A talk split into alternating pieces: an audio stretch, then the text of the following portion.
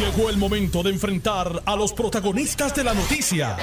Esto es el podcast de En Caliente con Carmen Joven. Muy buenas tardes, gracias por la sintonía. Aquí estoy como todos los días de lunes a viernes a las 2 de la tarde en este programa En Caliente, noticias, análisis, opiniones y reportajes cada media hora.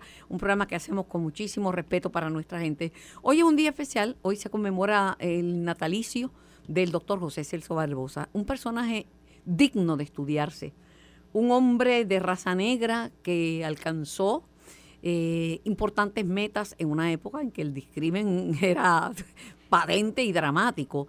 Bueno, pasaron siglos hasta que negros fueron admitidos en universidades americanas. El doctor Barbosa llegó, se convirtió en médico, eh, echó hacia adelante, fue uno de los protagonistas de la guerra hispanoamericana, porque como médico atendió a, todos heridos, los del bando de España, los, puertorriqueños y, los americanos.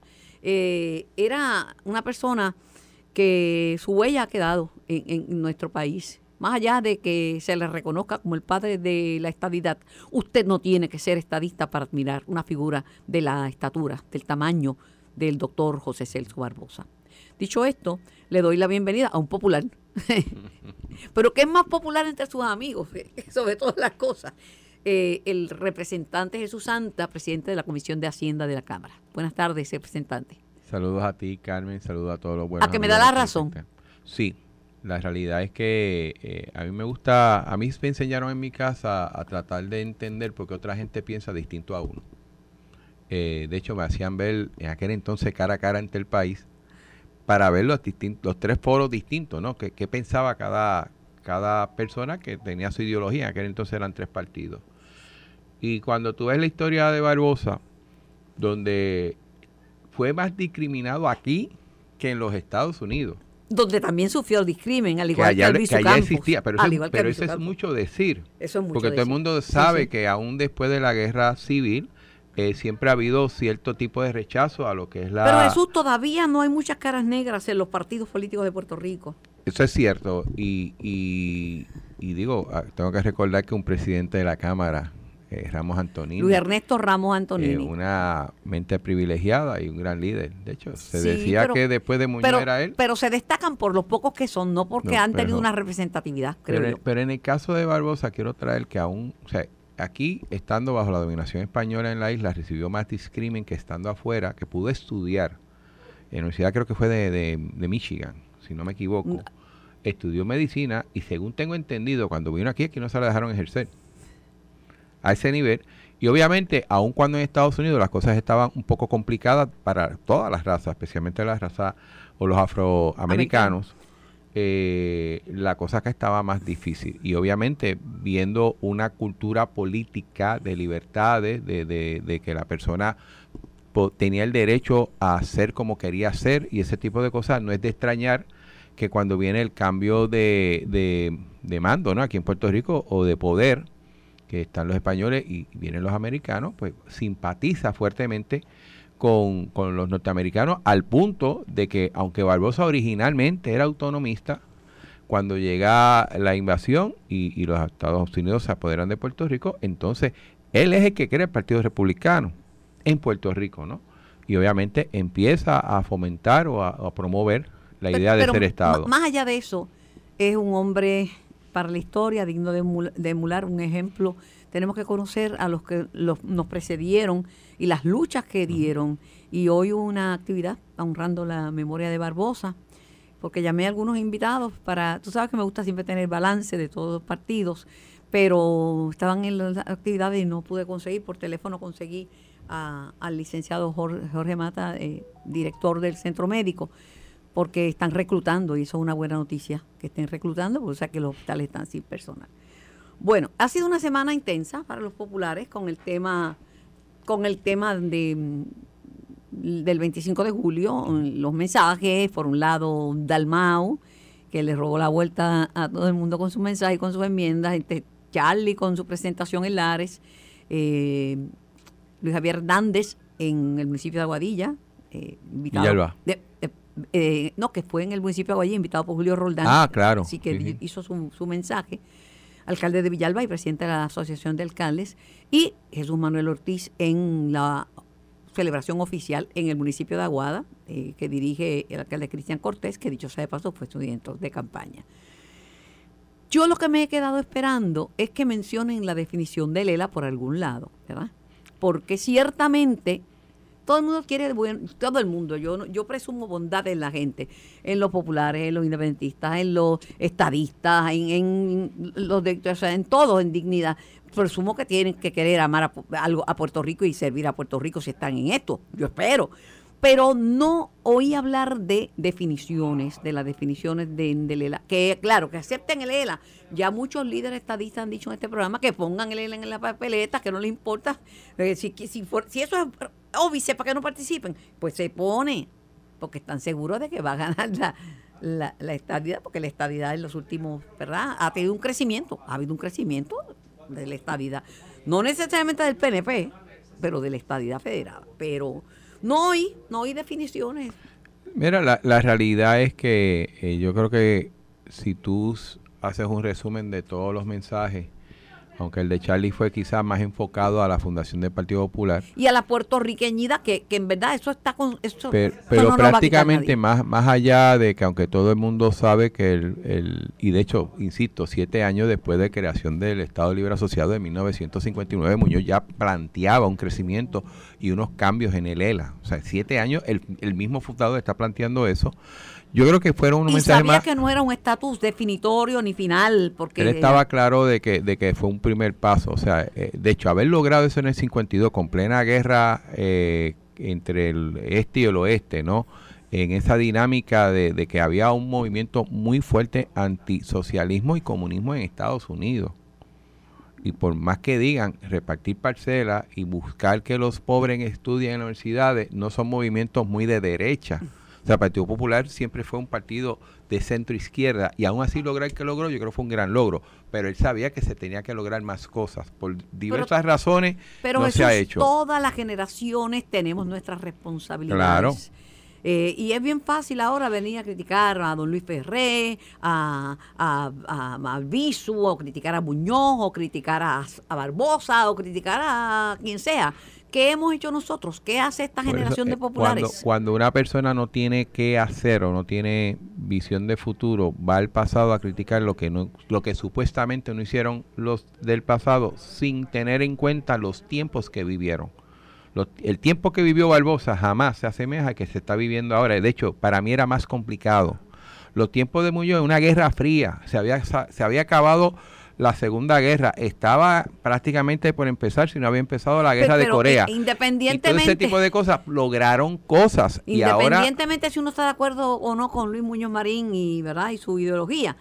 Era un líder de altos vuelos. Era un líder de altos vuelos. Y, se, y, y dentro del espacio que se le permitió, trató de ocuparlo todo. Pero que aquí se habla muchas cosas, se debieron haber hecho mil cosas, sí, pero vete ese tiempo. O sea, cuando, es como en los deportes. ¿Quién es mejor jugador? ¿Roberto Clemente o, Iván Rodríguez? Digo, para mí es Roberto Clemente, pero cada uno, pero, ambos tuvieron un tiempo. Ese es fácil, ese es, más fácil, pero, pero cada uno tuvo su tiempo y sus situaciones. O la, la, eh, y así sucede con los políticos. Mejor catcher, Iván Rodríguez, pero mejor jugador lo Roberto, Roberto todo el tiempo. Pero, pero en esa línea, entonces tú tienes que, en vez de cuestionar qué hicieron los que estaban antes de ti, es que tú vas a hacer y, y, y lo que vemos es eh, que hasta cierto punto una defensa. Te iba a decir que los discursos, según yo los interpreto, no fueron malos discursos, pero fueron bien enfocados en defender. Y qué bueno que tú defiendas tu ideología, pero tú también que tienes que promoverla. O sea, tú tienes que plantearle al país, ok, el, el ELA puede funcionar, pero para que funcione tiene que trabajar con unas cosas. En arroz y habichuelas coloradas. Pan, tierra y libertad, todo el mundo sabía lo que significaba. Ahora, le, Hernández Rivera, Pablo, tiene, tiene P, P, P, P, P, P, P, 20 veces que yo no me acuerdo de qué son las P. no, cambiar el logo del de la pava, eso no te, no te da, no te da futuro, ¿verdad? Yo no soy quien para criticar a Juana con sus pollos, pero yo, yo entendía que la Junta de Gobierno del Partido Popular Democrático había dicho que querían un ELA fuera del estatus territorial y colonial. De la cláusula. de esa cláusula, de esa cláusula territorial y colonial que nos da un estatus de colonia. Pero no se mencionó eso, esa cláusula no se mencionó en los discursos, que yo no lo oí. Yo, sigo insistiendo, yo sé que los discursos fueron más en defensa de Lela y planteando los logros que se ha logrado con ese con esa relación de los Estados Unidos, una cosa, porque aunque el, la Constitución es Constitución de Estado Libre Asociado de Puerto Rico, Constitución para mí es una cosa y la relación política Todo es otra. el mundo valora esa Constitución, pero este, es ahora, que hay para ahora, que hay para el mañana. No, eh, pues no, no, pueden vivir de los logros de, de Muñoz ni de la idea de Muñoz. Y, en ese sentido, pues eh, primero que están buscando es un espacio para plantear esa negociación, pero yo estoy de acuerdo. Yo antes de ir al Congreso a plantear qué cambios yo quiero de la tengo que decírselo al país. Yo estoy de acuerdo contigo con eso. Y lamentablemente en esta semana no sucedió. Confío, si realmente van a trabajar con el asunto del estatus seriamente, que así lo hagan y yo creo que hay varios espacios que uno puede trabajar, empezando con las, las, leyes de cabotaje. hay muchas cosas que tú puedes trabajar sobre, sobre mejorar nuestra relación con los Estados Unidos. Decía Kenneth McClinton que no, porque yo lanzaba la pregunta retóricamente, ¿por qué no tenemos una definición del ELA? Decía, porque el ELA, eh, mientras más se definan los populares con respecto al ELA, más se dividen. Porque hay tantas tendencias, ¿verdad? Hay unos que... Bueno, ahí, para que tengas una idea, hay 121 territorios, países, regiones en este mundo que tienen eh, relaciones autonómicas con otro país. Tan sencillo como eso. 121. Entre ellas, oye, tan grande como Groenlandia. Groenlandia es un, un territorio autónomo de Dinamarca. Aquí en el Caribe, desde Aruba, Curazao, la Antigua, Bermuda, Islas Caimán, todas son territorios Pero muchas de esas islas, eh, hagamos la salvedad, han pedido su independencia. Las que eran colonia de Francia han pedido su independencia. Y se le ha dado cuando la han pedido. Y se le ha dado, y las que, era, las que eran. Pero te traigo ese número porque son 121. ¿Sabes cuántos territorios que el ONU entiende que son colonias hay? 17. Y de esas 17 hay tres, territorios norteamericanos que eh, la ONU cree que son colonias. Juan, Samoa Americana, Islas Virgen, Islas Vírgenes Americanas. No tienen a las Marianas y no tienen a Puerto Rico. Ese es el comité de descolonización. O sea, pero Puerto Rico es la colonia, pero la, más antigua de todas las colonias que hay. Las cinco son territorios no incorporados. Pero la, y están bajo la cláusula territorial. Entonces, ¿cómo tú defines que la ONU diga que Marianas y que Puerto Rico no es colonia con, con las otras tres que, que lo son. Mira, lo, que, lo que es la organización... Esto no es tan fácil como la gente dice Lo que es la Organización de Naciones Unidas y lo que es la Organización del Tratado del Atlántico Norte, la OTAN-CONAT, ya ni pinchan ni cortan están fuera, no tienen negociadores. pero aquí la nombran mucho. La nombran, aquí hablan de la eso. Nombran, pero, si vamos a nombrarlo, vamos a ver, ¿verdad? Yo lo que estoy planteando, la mira nombran, interesante. Pero imagínate, se presentó Quiquito allí y lo mandan a sacar cuando, ah. cuando plantea una alternativa. Que defendía a Quiquito, porque yo creo que es una falta de respeto, porque aquellos que quieren tener la libertad de hablar y hacer cosas aquí no permiten que otro que, que piense distinto lo haga aquí y afuera, porque aquí es que hacen lo mismo. Esos grupos de extrema que, que creen en la democracia cuando les conviene, pero cuando no les conviene, entonces son medio dictadores, pero o terroristas, como le quieran llamar. En este punto lo que te quiero decir, fíjate, tengo cinco territorios no incorporados, bajo la cláusula territorial donde dos, dos según la ONU, no son colonias y tres sí. Entonces, ¿cómo tú defines esto? Y yo estoy de acuerdo que el ELA, su mejor crecimiento tiene que ser fuera de la cláusula territorial, que puedes apuntarlo, pero aún dentro no hay una definición. Entonces, pero fíjate, pero fíjate que eh, en cuando se cuando se hizo la consulta de qué querían los puertorriqueños, la inmensa mayoría querían que Puerto Rico estuviera fuera de la cláusula territorial y colonial. Fue la, fue la, la ganadora, más que los partidos, más que la ideología, fue la ganadora, porque la gente no es tan tonta, la gente no es tan Y la gente sabe que es posible una relación con los Estados Unidos, tanto con la cláusula como sin la cláusula. Claro, hay un miedo político y hay una campaña de miedo que hemos tenido por más de 100 años. O sea, ¿desde cuando yo no oigo que Muñoz quiere quería traer la independencia por la cocina? Después era Hernández Colón hablando con Fidel. O sea, eh, ahora no sé qué dirán. Dirán, pues mira, pues eh, se, pasó por Venezuela y puso a hablar con Maduro o algo así. O sea, yo creo que, claro, a mí me parece que el país ha ido madurando. y que, deben de ser pocos los que crean esos cuentos Eh, pero, pero ese cuento, de hecho, me da mucha pena porque Jennifer salió con un tipo de frase similar y tú dices, pero ¿qué es esto, chica? Eh, vamos, vamos, estamos en el siglo XXI. Lo que pasa es que los partidos, va a haber primaria en el PNP, va a haber Ah, primaria claro. en el Partido Popular y va a haber primaria, no primaria, pero un método alterno, o no sé cómo será en Proyecto Dignidad. Quisiera hablarte, porque no nos vamos a poner de acuerdo en el tema de, Tato, y- Es un tema complicado, No, pero, es que- pero hay que tratarlo. que yo soy una persona noble. Tú sabes que no quiero darle una pela, ¿verdad que no?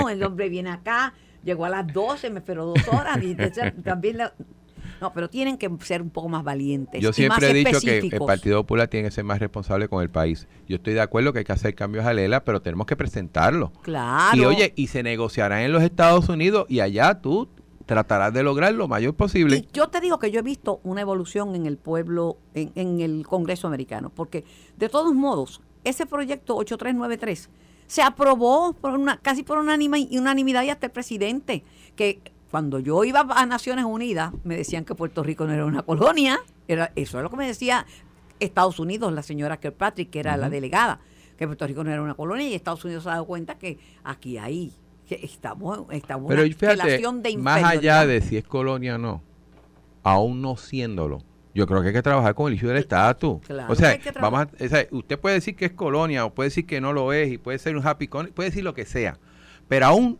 Puerto Rico no Y teniendo un vas a decir estatus un happy colonial, un te happy oí, colonial. de- te pero, oí. pero aún no siendo colonia, yo entiendo que hay que trabajar con mejorar la relación con los Estados Unidos en las tres opciones que tenemos. That's it. O sea, yo no tengo problema con eso. Pero nos enfocamos que si es colonia, mira, diciendo que es colonia, no es colonia, no resolvemos el problema del estatus. Lo resolvemos si nos ponemos de acuerdo y vamos allá y planteamos, uno, unas definiciones que mi partido tiene que plantear Y responsablemente. no la puede definir otro por, Dos. otro por ustedes. Dos, que se negocie allá, que lo que yo estoy diciendo aquí, allá me lo acepten, y entonces tú lo llevas al país que lo decida, porque al final del día lo que queremos es la democracia, Al- se debe de implementar lo que la mayoría de la gente determine, pero tiene que haber algo específico de cómo va a ser la estadidad, su- trabajo porque cómo mira, va a ser la se- independencia se y cómo va a ser reunieron los expresidentes del Partido Popular, ahí estaban dos buenos amigos que en paz descansen, buenos amigos míos, Miguel Hernández Agosto, eh, y estaba Héctor Ferrer Ríos, y no, no llegaron, no llegaron a una conclusión, se acabó, pasaron seis meses y no Pues, llegaron pero- a pero nada. entonces tenemos que llegar. tenemos que llegar. O sea, tenemos que llegar, no, hay- no hay otra. O sea, eso no puede ser excusa para no hacer nada, porque entonces seríamos irresponsables con el país. Y especialmente con esa, amada- esa masa de puertorriqueños, que a mi entender es la mayoría, que desean una relación con los Estados Unidos, pero no quieren ser Estado. Claro, pero mira, sobre el tema de la puertorriqueñidad, hasta puertorriqueños de tercera generación que viven en los Estados Unidos, que son más, muchos más que los que están aquí, se sienten puertorriqueños. Queen Camacho se cambió el apellido. Imagínate, Se puso el primer apellido de la mamá para que se llamara Camacho en vez de Queen. en vez de Queen. Sí, se siente Y boricua. todavía decía, no, ella estudia. Oye, ella decidió ser puertorriqueña. Porque la medalla de oro lo hubiera ganado con el Comité Olímpico de Puerto Rico o el de Estados Unidos en una Olimpiada. Porque la universidad en que Pero- estudia la ayudó y se entrenó y se y convirtió en una atleta de, de de cosas. sí, rendimiento. pero ella decidió. Así que esa cuestión que si yo nací o me pusieron el condón umbilical, me lo enterraron en la plaza pública, eso ya, oye, en un mundo tan Oye, globalizado. En, en- en Orlando están a dos por chavo las lechoneras. si los Ay, judíos no que- comen lechón. Así que esa dinámica de, de que si es más puertorriqueño o menos puertorriqueño, mira, buen puertorriqueño, un buen puertorriqueño es el que se siente puertorriqueño. Punto. Vive en Alaska, vive en la luna o vive en la isla. Y hay cosas de nuestra cultura que son muy difíciles de arrebatar. Pero mira, quería hablarte de el clima que vivimos en Puerto Rico. Según las estadísticas, el crimen violento ha bajado, claro. Lo que menos no- gente. Menos gente, pero ha bajado, pero lo que pasa es que los crímenes que tenemos están en dos categorías. Tienen, están ligados a drogas, que es el problema número uno en Puerto Rico, drogas, que esa guerra no la hemos ganado ni la vamos a ganar como dice Y el haciendo juez, lo el mismo juez menos. El juez Torruella, que en paz descanse. Y haciendo lo mismo menos. Entonces, los crímenes de, de ¿verdad? De, de violencia eh, doméstica, de violencia de género De género, de odio, como usted la de quiera odio, definir. e- ese tipo de crímenes. Pero aquí tú sabes que no sale un sniper loco de eso disparando a lo loco como se ve en Estados Unidos. Ese, tipo de cosas o por raza, es- eso no, es- no es la realidad nuestra. Este caso de, de las cinco adolescentes que murieron, mira, yo creo que aunque entrevistaron a muchísimo gente importante, a César Rey, que dan su fórmula, aquí tiene que ver con la forma en que uno cría a los hijos y la supervisión que uno le da a los hijos. Porque de 13 años a mí me tenían guardia, mi mamá y mi tía Fela. Y yo me las creía que me las sabía todas y me escapaban, me encontraban. Aparecían y me, por los pelos me, llevaban, me sacaban. Uno tiene que saber dónde están sus hijos. Y yo crié muchos. Y trabajaba y luchaba y siempre estaba pensando, ¿dónde están mis hijos? Y la juntilla, a ti te lo decían, cuidado con la juntilla, porque hay una etapa en la vida de los, que, que, que, porque esas dos niñas tenían que tener relación con un hombre de 10 años mayor que ella, 27 años, que tenía un récord criminal, y otros muchachos que aparentemente eran parte de ese corillo. Mira, porque no estamos supervisando y además porque a en ese ambiente se mueve dinero. Las niñas se montaron, no las secuestraron, se montaron, aparentemente se montaron en esa guagua. Ahora verán cuando traigan eso. Mire, la juntilla mata. Los padres dicen, pues ese señor que lo crió tan bien.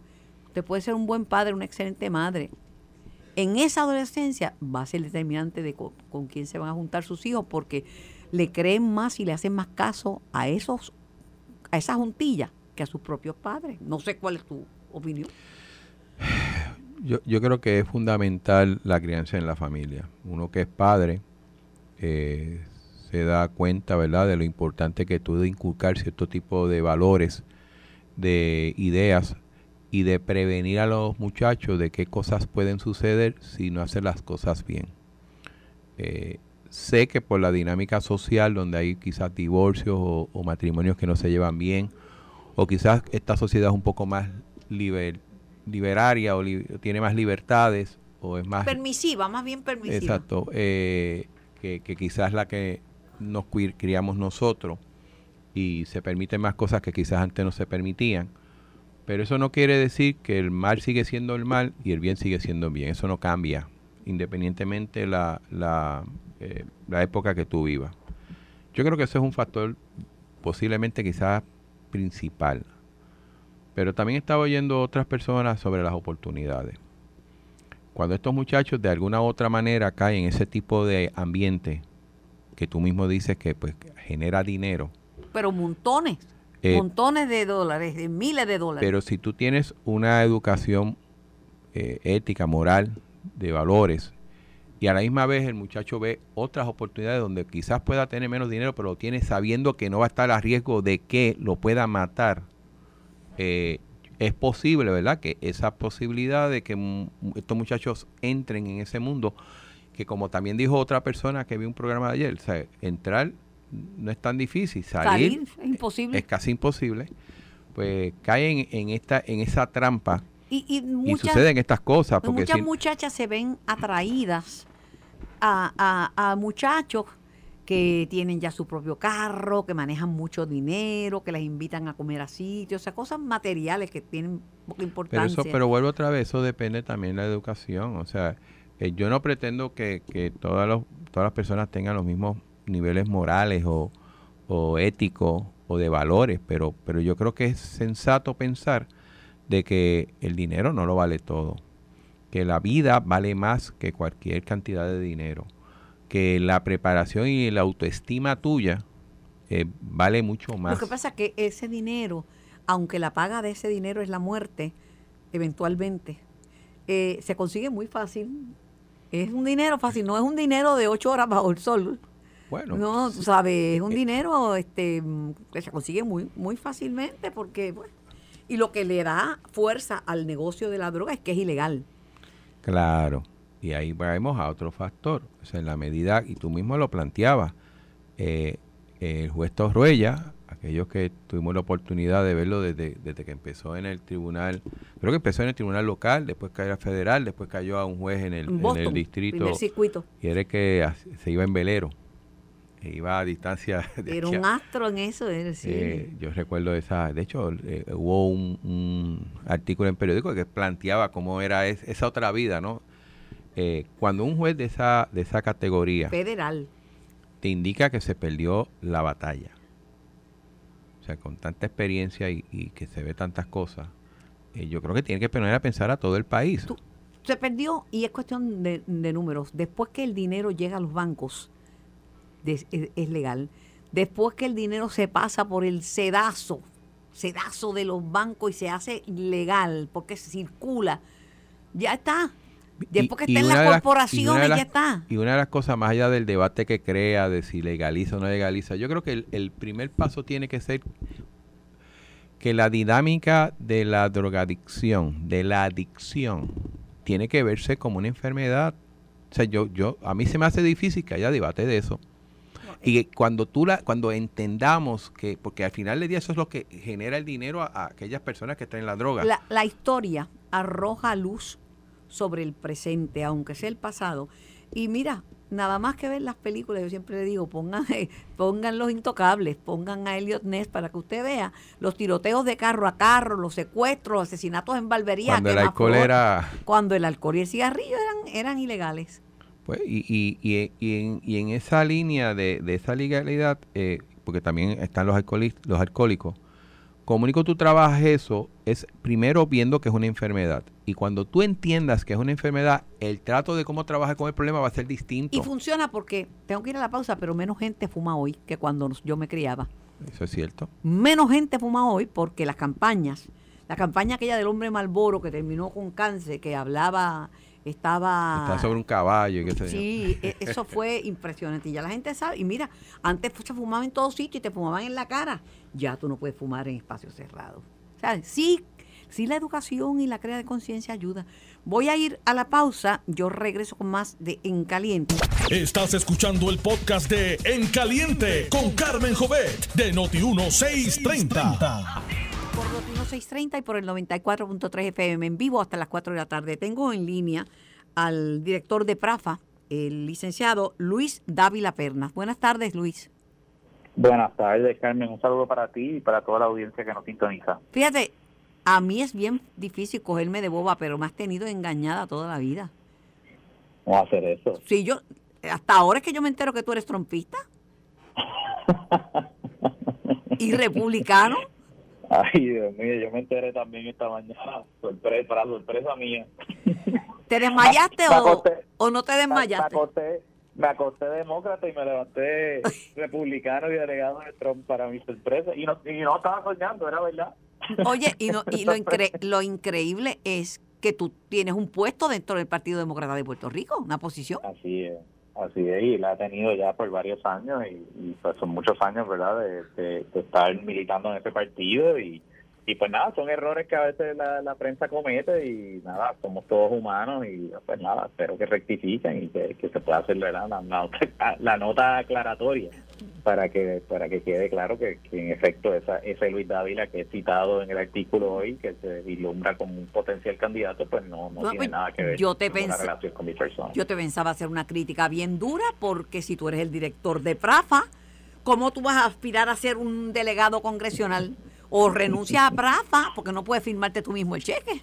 Pues claro, claro, no, definitivamente, ¿no? Y oye, yo le tengo respeto a la posición, etcétera, pero definitivamente yo estoy sumamente enfocado en mi trabajo y, y ese es mi norte ahora mismo, ¿verdad? Ayudar a Puerto Rico desde Washington en todos los asuntos y todas las prioridades que tenemos en la, en la capital federal. Mm, yo creo que yo creo que te que, que puede, te puede haber perjudicado que te vieron con Pierluisi haciendo eh, tratos con los congresistas para traer a Puerto Rico el SNAP, porque entonces se está regando que si Jennifer se tira, que a lo mejor tú podías ser un, un, candidato a la comisaría residente. bueno, tomo ¿verdad? los comentarios ¿verdad? Con, mucho, con mucho respeto a donde vengan, por supuesto, pero nuevamente, o sea, estoy sumamente enfocado en el trabajo y, ese es mi enfoque ahora mismo, Carmen, ¿verdad? Todo, todo ese tipo de discusión, eso tendrá su momento y, creo que es un poco un poco prematuro ahora mismo. Sin que tu papá nos escuche, ¿verdad? Gracias a Dios que no está aquí.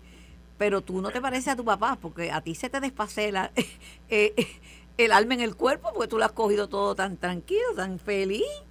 Te cuesta demócrata, de momento eres un delegado congresional siendo, siendo aspirando a, a, eso, siendo director de PRAFA, que sería un conflicto de interés monumental.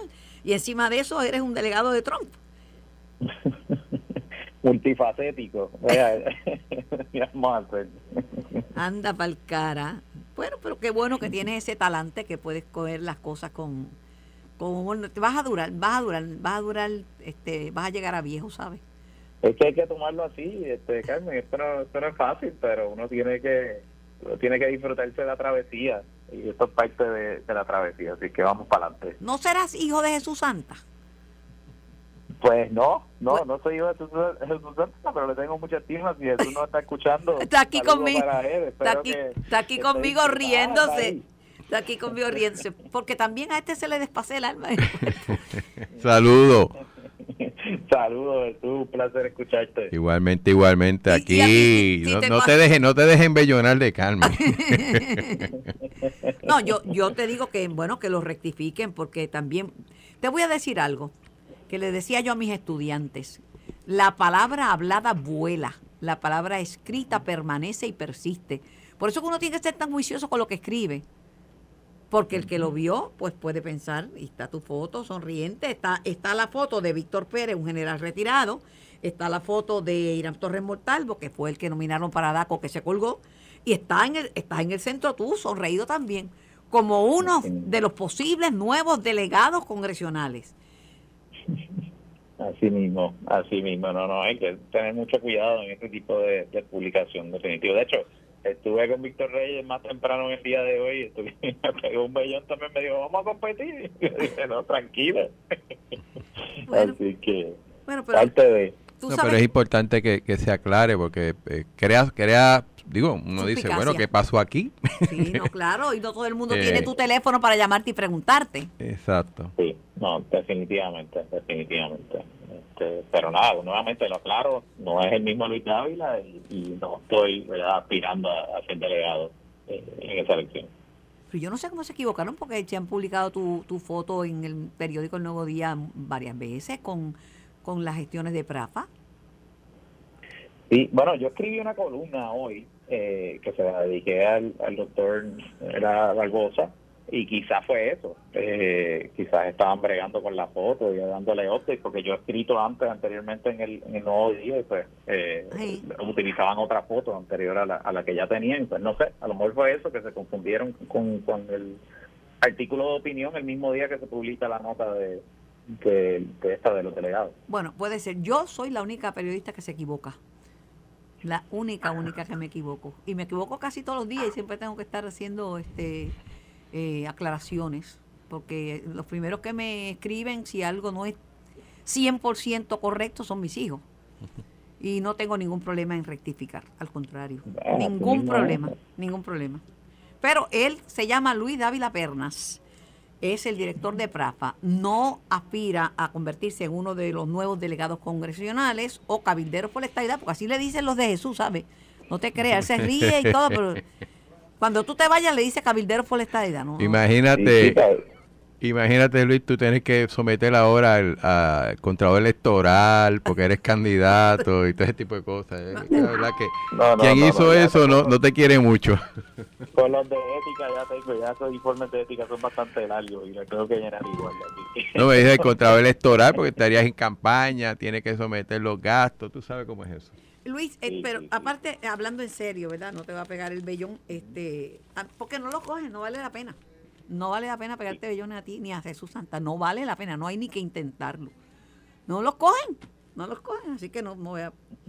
Pero el gobernador ha dicho que va a gestionar los reemplazos de delegados eh, y, y que solicitará a la, a la Comisión Estatal de Elecciones la elección especial. El gobernador descarta tener que pedir autorización a la legislatura o a la Junta de Supervisión Fiscal. Dame tu lectura, porque eso sí que te, como director de Prafa, eso sí que te, te- ¿verdad? Te- es pertinente que me lo conteste. No, por supuesto. Bueno, cuando uno mira la ley, eh, el artículo 8 de la ley 167 del 2020 dispone para eh, situaciones donde ocurren vacantes y eso es lo que ha, lo que ha ocurrido aquí. Ahora tenemos una vacante de la renuncia eh, de, de Mayita Meléndez, ¿verdad? que por su situación de, de salud eh, renuncia y tenemos también una vacante eh, de, la- de Elizabeth Torres que fue destituida por un tribunal que aún no es una vacante que, en mi opinión, se pueda llevar una elección por el hecho de que ella está apelando, ¿verdad? Y como cualquier otro ciudadano que, que está buscando un remedio en los tribunales, pues hay que esperar eh, que, que esos remedios se, se le denieguen, si es que se deniegan. Eh, así es que una vez ocurra eso, pues esas dos vacantes estarían formalmente eh, ahí y, y, la ley dispone para que se para que se rellenen, ¿verdad? Y la ley dispone que es la Comisión Estatal de Elecciones la, la que regula o administra esa elección, ah, así que en ese sentido el, gobernador está haciendo una lectura correcta de la ley y de, lo que mandaba. Pero en estos días la, la Comisión Estatal de Elecciones dijo que estaba sin chavos, que habían pedido unos chavos y se los denegaron. Este ¿Tendrá el dinero la Comisión Estatal de Elecciones para, para celebrar esta elección especial? Bueno, lo que yo leí fue que ellos iban a hacer la solicitud a la Junta de Supervisión Fiscal. En el pasado, eh, esto fue objeto de controversia, incluso en los tribunales, y la propia eh, Junta terminó haciendo la transferencia de fondos porque hay unas disposiciones dentro de la ley promesa que precisamente eh, tienen que ver con el estatus político de, Puerto Rico y esto se consideró en aquel momento bajo los tribunales y se determinó que era parte de esa disposición. En otras palabras, eh, la Junta de Supervisión Fiscal tiene que permitir ¿verdad? Esa, esa transferencia de fondos de donde sea que, salgan para que entonces se pueda eh, dar la elección. Al igual que ha ocurrido en otras veces cuando la Comisión ha necesitado fondos adicionales, ya sea eh, para el pago extra de, funcionarios o el pago de las máquinas de escrutinio. estamos hablando De, la, de la democracia, ¿no? Y en ese sentido, pues eh, sería una afrenta contra la democracia que no se pudiera, eh, que la comisión no tenga fondos suficientes para poder llevar a cabo los procesos electorales que por ley eh, están obligados a, llevar y administrar. Sobre el caso de Elizabeth Torres, sigue siendo delegada congres, eh, congresional, digo, aunque un juez haya fallado porque ya tiene su debido due process, tiene ahora, puede ir al Tribunal de Apelaciones y puede llevar esto hasta el Tribunal bueno, es al revés. Ella está destituida, ya no, ya no es delegada congresional. Un tribunal en apelación y revocando una determinación de instancia podría reinstalarla. Exacto. Pero eso, eso tendría que ocurrir si tú haces una elección. momento no lo es. Pero si tú haces una elección y un tribunal la reinstala, lo que te digo es que la suerte no ah, está echada. De eso tendría más delegados congresionales, de das cuenta? Sí. No, y por eso yo creo que el gobernador también fue muy sabio en decir hay que esperar a que sea final y firme, porque la realidad es que eh, como, como mientras esté pendiente ese proceso apelativo, si se fuese a llamar una elección, yo creo que ella tendría también la oportunidad de ir al tribunal y decir detengan la elección. y, que no fue tan este, este sencillo porque el juez que decidió, Antonio Cuevas, primero dijo que esto era un un asunto de naturaleza política que él no debía entender en esto y después le devolvieron, entonces fue que eh, tuvo una opinión diferente, o sea que... Sí, bueno, la realidad es que es la misma opinión, o sea, él, no interviene en los méritos del asunto porque entendía que aplicaba esa doctrina de cuestión política, que es una doctrina para desestimar el, el, caso. O él desestima y luego el apelativo le dice, no, eh, juez de instancia, usted tiene que verlo en sus méritos porque no es una cuestión política y le corresponde a usted, conforme a la ley, evaluar. Entonces ahí es que él entra y dice, bueno, pues evaluando el informe, pareció que fue el tercer informe, eh, aquí no se detalla ninguna gestión que se haya realizado por parte de la delegada en este periodo, por ende incumplió y por ende queda destituida y la destituye formalmente. Entre, eh, entre tú y yo la ley es bastante vaga, no es una ley, es una ley bastante vaga y, y es increíble y esto no es un bellón, eh, esto, esto es una verdad, que Ricardo Rosselló, que no cobra, haya tenido la idea de crear una delegación extendida, que es mucho más grande y, no le cuesta nada al pueblo de Puerto Rico. Mismo. Esto no es un bellón, esto es en serio. y he podido ver con mis propios ojos la fuerza que tiene que tienen esos delegados extendidos, porque son delegados extendidos, muchos de ellos que viven allá, en los estados, y pueden ir y meterse en la oficina de un congresista que es el congresista que les responde a ellos directamente porque son gente que votan por él eh, o por ella. Y, he podido ver cómo, inclusive le preguntan, ah, ¿y de qué county es usted? Ah, pues yo soy del county de tal y tal. Entonces y apuntan, uno ve los, los, los, los empleados y hasta los mismos congresistas hablando en serio, los miran con, con mucho detenimiento y les dan mucha atención. Así que definitivamente ha sido muy afectado eh, ese, ese movimiento de delegación extendida que fue creado gracias a la delegación, ¿no? Porque eh, sale de ahí. No, no, te voy a hablar del lío en que Hunter Biden ha metido a su papá. En, en, medio de una situación de que Trump, mientras más lo acusan, más, más fuerza coge, pero eso no te lo voy a hablar porque tú estás de muy buen humor y no te quiero poner de mal humor. Hunter Biden hoy no, mira, que hoy tiene Barbosa. Hoy no. Y ya hablamos de Barbosa. Jesús y yo ya los dos dijimos que era una efeméride digna de recordar y de conmemorar un hombre extraordinario para la historia que rompió barreras. Así mismo, así mismo. Te envío un abrazo, mira, y me recuerdas a mis hijos, yo, yo me enfogono, pero mis hijos se ríen. lo, lo, tomo con mucha con mucha estima porque los conozco y sé que son personas excelentes y, y la verdad que, me digna su, su comparación. Y un abrazo para usted también, Carmen, y, para el compañero Santo también, eh, mis mejores deseos. Un abrazo. Gracias, gracias Luis. El licenciado Luis Dávila Pernas, director de PRA. Yo creo que en ese caso eh, el problema de la ley, como dices, es vaga y distinto a lo que es un legislador, que entonces es el cuerpo quien lo, destituye y hay todo un proceso en ley que, que ya está definido eh, y hay un tiempo donde se define cuando está y no está ese tipo de cosas. La ley que fue aprobada después de las elecciones, una vez pues el PNP toma cuenta de que no va a dominar la legislatura, hace eso y, y, deja una puerta para un plebiscito que el gobernador puede convocar si él quiere, ¿no? Que dice que sí. Y, y, yo creo que la ley, quizás por la prisa, eh, no, no cubre eh, esa, esa situación muy particular. Quizás nadie pensaba que una persona, un delegado, se le llamara así, eh, iba a renunciar o no iba a hacer el trabajo que tenía que hacer. Pero es una decisión difícil, ya sea, lo sé para el juez Antonio Cueva, y, y si eso sigue en alzada, sigue apelativo y sigue supremo, eh, el problema es que eh, no es lo que yo opine, es lo que dice la ley. Va a seguir, porque yo entrevisté al licenciado Michael Corona, que representa a Elizabeth Torres, y dice que sí, que sí. Así que, eh, nada, a mi juicio, cuando se haga una ley, hágala bien, o sea, no puede ser a la prisa, la prisa es mala consejera, y yo creo que parte del problema que se tiene, que tuvo desde un inicio, del arranque, con desde la elección hasta el momento con, con estas personas, pues eh, viene de, de, una ley que se hizo a última hora. Tatito impugnó eh, la ley, pero sin éxito. Eh, en, esa, en, en, la época, ¿verdad? Porque previo a la elección de mayo del 2021, ya Tatito había impugnado sin éxito la transferencia de fondos a, a, nivel administrativo para Sí, porque a nivel legislativo no se aprobó, no se aprobó ni la consulta. Por eso, porque el proceso es que se que se enmiende el presupuesto pase por la legislatura y eso no pasó. De hecho, fue mi comisión la que en, una mayoría eh, bastante amplia denegó ese dinero. Eh, obviamente el, el, Ejecutivo tiene la potestad de hacer transferencias entre agencias y ahí entonces que, que Tatito o la Cámara realmente cuestiona ese proceso, lo que pues no, no, no prosperó. Hablando del Ejecutivo, para mi sorpresa, guardé un recorte de una entrevista que le hicieron al gobernador Pedro Pierluisi, donde Pierluisi dice que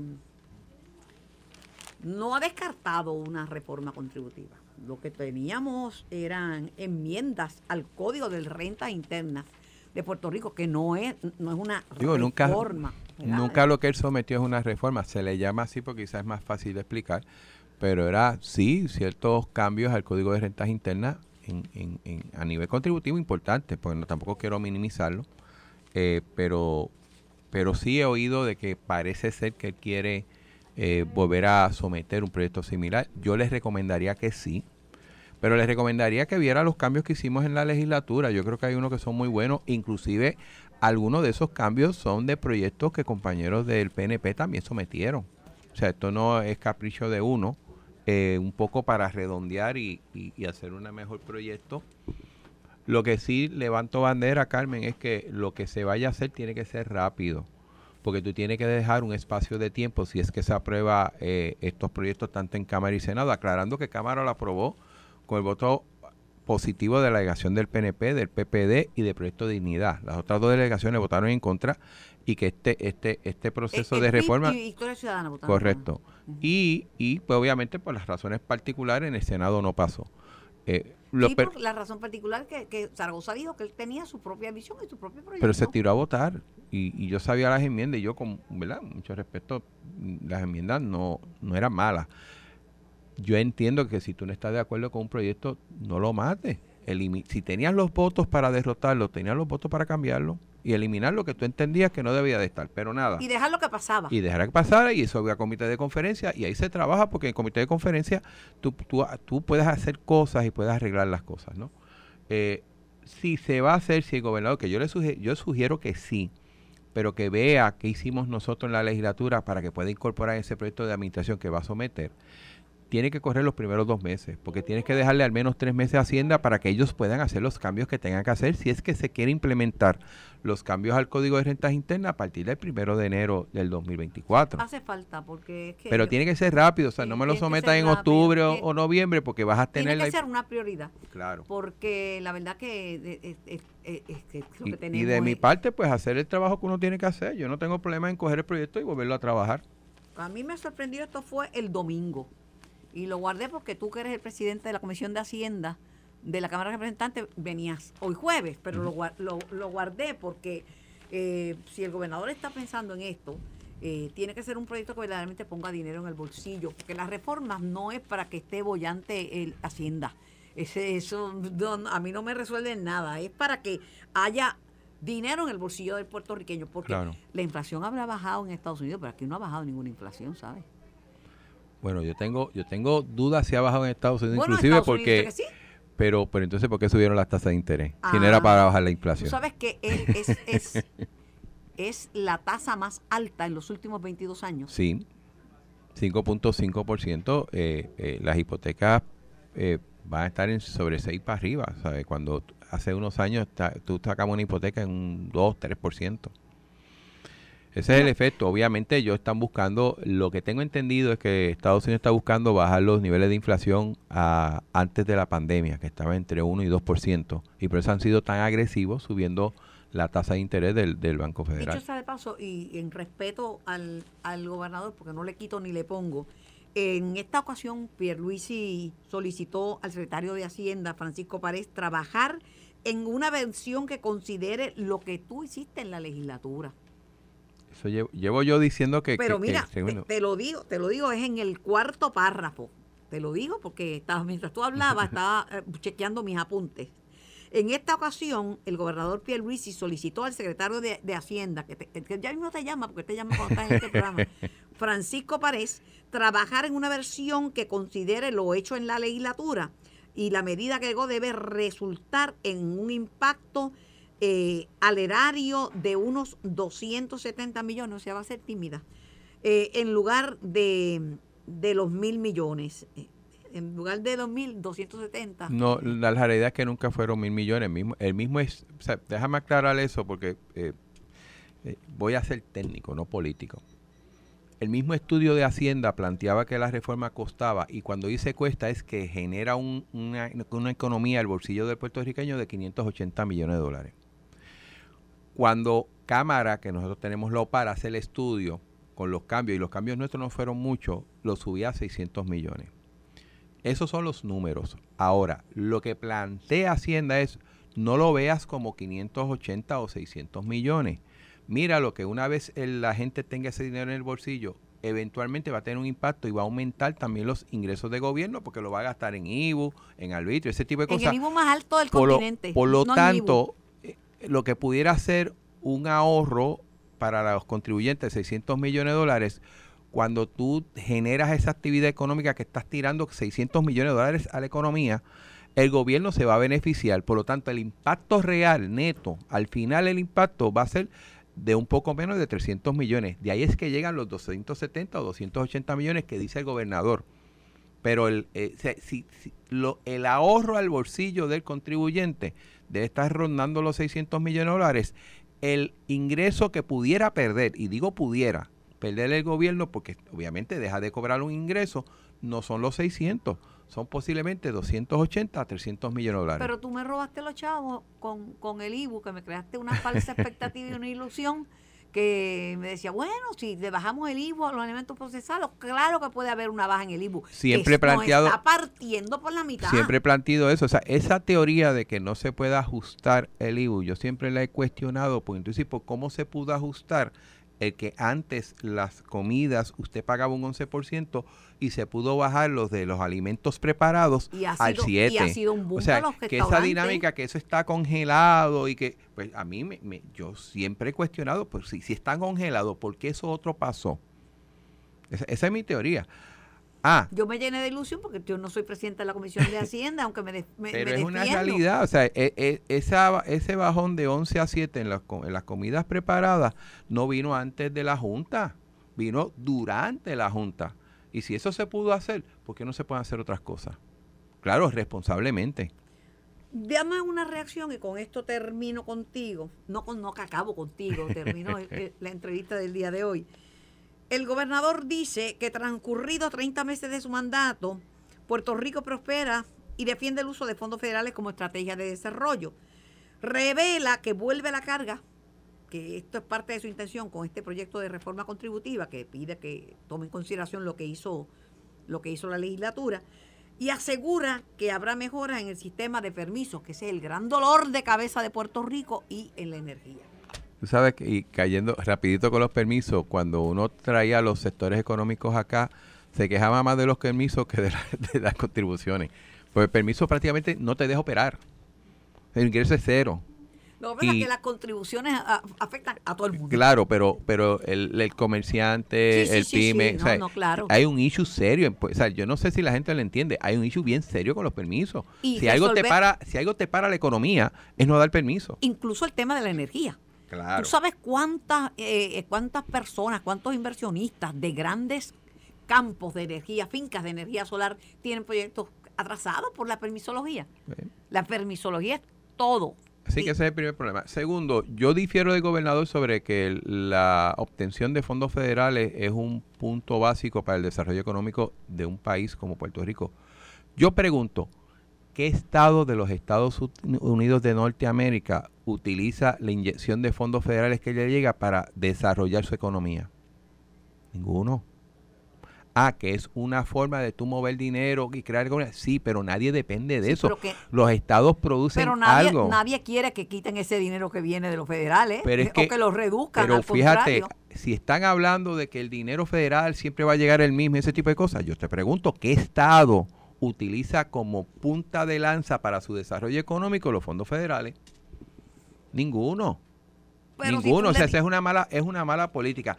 Ah, que tú ese incremento de fondos federales, tú lo puedes aprovechar para mejorar la economía, fantástico, no tengo problema con eso. Pero que lo utilices como base económica, como esa es mi base para yo desarrollar la economía en Puerto Rico, yo creo que es un error. La cosa no está muy mala. Mira, en, en el DMO, que siempre cogía palo porque había un americano y qué sé yo, que a mí, a mí eso- ese, tipo de análisis a mí me revienta el hígado. Después que funcione y que trabaje bien, a mí que me importa quién sea. El número de pasajeros que antes promediaban 6 millones eh, aéreos, está en 13 millones, que es un número halagador. Y las- los No paradores sé, y no los... sé si llegó al tope que en un momento dado tuvo la isla, pero es importante ese número en el sentido de- Pasó, pasó del tope. es importante el promedio porque era 6 millones. recuérdate que eh, tenemos que volver al menos a los números que habían antes de la pandemia. Recuerda que ahora, ahora es bien fácil yo decir, tuve un crecimiento, claro, porque en la pandemia todo se cayó, pero, pero tenemos que compararnos al 2016-2017 y buscar llegar, yo no tengo problema si, si eso se logra o no, pero es llegar a esos Yo- números. Llegamos a esos números y pasamos. Como tal, y ahora mismo eh, ha habido un interés bien grande en visitar Puerto Rico. Por eso cuando yo vi a ese señor que estaba diciendo que hay una guerra civil para matarse los puertorriqueños nosotros, digo, Dios mío, que es que no vean, él, él dice que un payaso, yo creí que era un loco, pero con todo el respeto que merecen los payasos, pero este y los locos. Pero la verdad que Lo triste del caso es quién lo está defendiendo. ¿quién lo está defendiendo? Los mismos grupos de siempre, que es un abuso, que eso fue un chiste, que no hagan caso. Un chiste que nos vamos a matar los unos a los otros. Así es que dicen. Ay, por favor, deja Mira eso. las redes. ahora, ahora, ahora están abusando del don, que prácticamente lo que dijo es que quería crear una, una guerra civil. Y que, y que cuidado de Luis y su familia. La familia, Oye, nadie hace eso. Que ojo por ojo, por diente, diente por diente, y que iba a ir Este armado a las protestas. Este país, yo entendía que había pasado esa página de los atentados de 1950.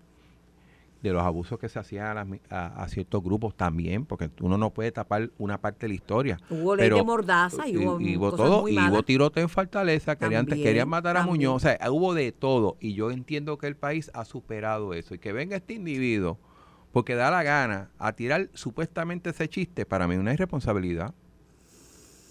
Yo espero que no afecte el turismo, porque está aquí queremos que ser tan patriotas, pero no entendemos que el turismo es para beneficio de la isla completa, para Bueno, todo pero el como hay gente que no quiere que no llegue ningún extranjero, pues no sé qué turismo quieren ellos.